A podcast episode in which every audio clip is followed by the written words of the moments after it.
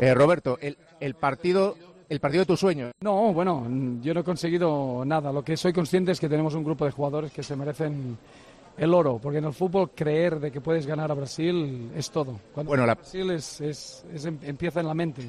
Y hoy te has dado cuenta que estos jugadores estaban preparados a tomar riesgos, porque tácticamente hemos tenido que jugar un partido muy arriesgado.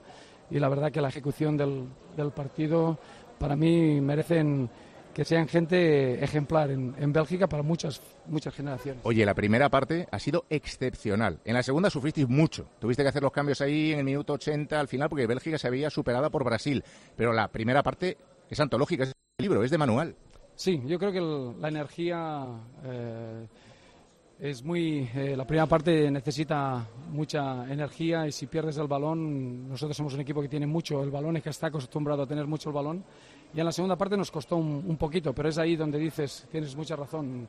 Cuando quieres ganar a Brasil tienes que, ir más allá del tema táctico y del tema técnico. Es, con corazón, con creencia, con ayudas y eh, después esperando que Thibaut Courtois demuestre lo que es, el mejor para mí, el mejor portero del mundo.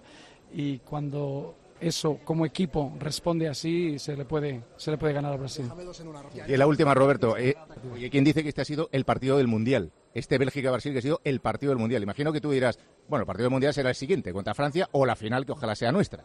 No, te tengo que decir que sí, en el fútbol siempre hablamos del, siguiente partido. La verdad que este, cuando juegas en, un mundial contra Brasil, tienes que, tienes que verlo como partido del mundial porque están número dos del ranking del mundo, nosotros somos el número tres, entonces ya directamente es un partido especial. Pero para nosotros mentalmente jugar contra el equipo de la camiseta amarilla que tienen pentacampeona, la verdad que mentalmente es el partido mundial. Gracias.